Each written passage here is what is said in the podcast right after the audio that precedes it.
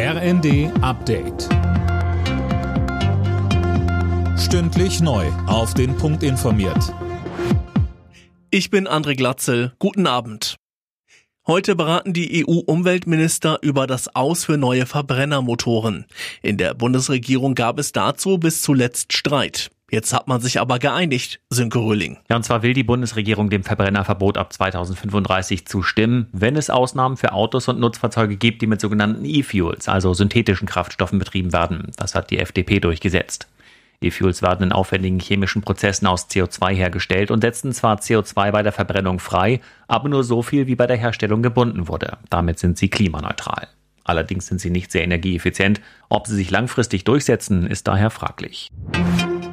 Der Streit um den NATO-Beitritt Schwedens und Finnlands ist offenbar gelöst. Die Türkei will den Antrag der beiden Länder jetzt unterstützen und seine Blockadehaltung aufgeben, heißt es aus Helsinki. Die 57 Millionen gesetzlich Krankenversicherten müssen sich im nächsten Jahr auf höhere Beiträge einstellen. Das hat Gesundheitsminister Lauterbach angekündigt. Hintergrund, die Kassen haben zuletzt ein Rekordminus eingefahren. Im nächsten Jahr fehlen nach ersten Schätzungen etwa 17 Milliarden Euro. Deshalb sind mehrere Maßnahmen geplant, so Lauterbach.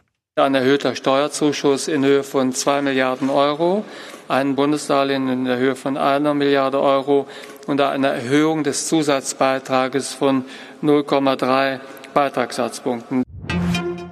Die NASA hat einen Mini-Satelliten zur Erforschung des Mondes ins All gebracht. Er soll eine Art Probefahrt für die geplante Raumstation Lunar Gateway machen. Die soll Ausgangspunkt für kommende bemannte Missionen zum Mond werden. Alle Nachrichten auf rnd.de